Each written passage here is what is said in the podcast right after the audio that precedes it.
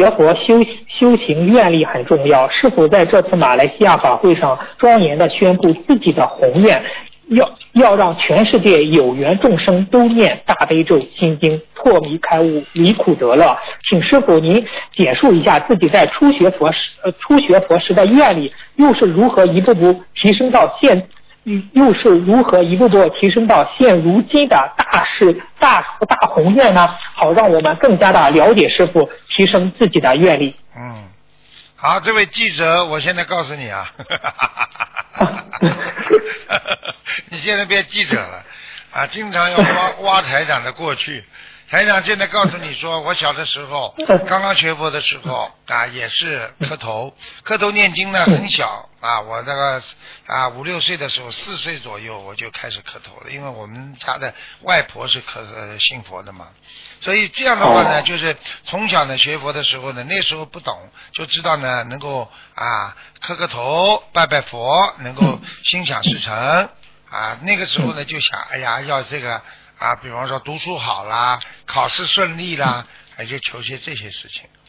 啊，随着你自己的这个智慧的增长，随着你修心不断的保持好，保护好你一个根基，不做坏事，菩萨会慢慢给你很多的，因为你的啊过去的过去生中的你的根基不一样嘛，所以菩萨给了你的智慧，给你的加持也不一样，所以很小就慢慢懂得，哎要帮助别人。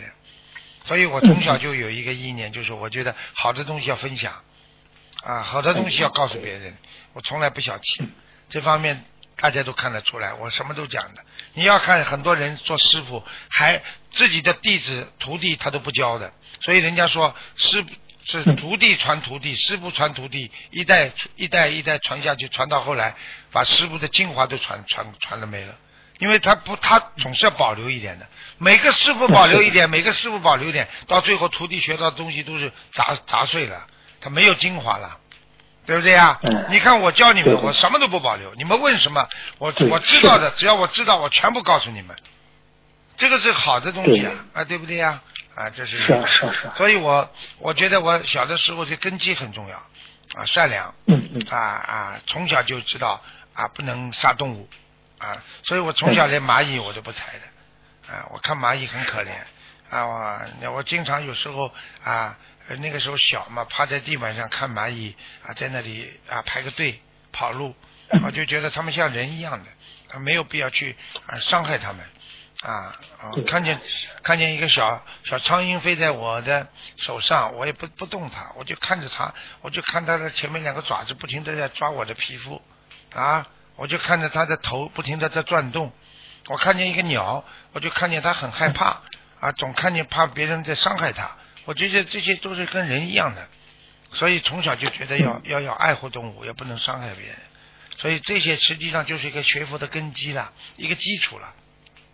到了后来嘛，就你有这些基础嘛，你就会越来越啊懂得帮助别人啊。啊，懂得让别人能够离苦得乐了。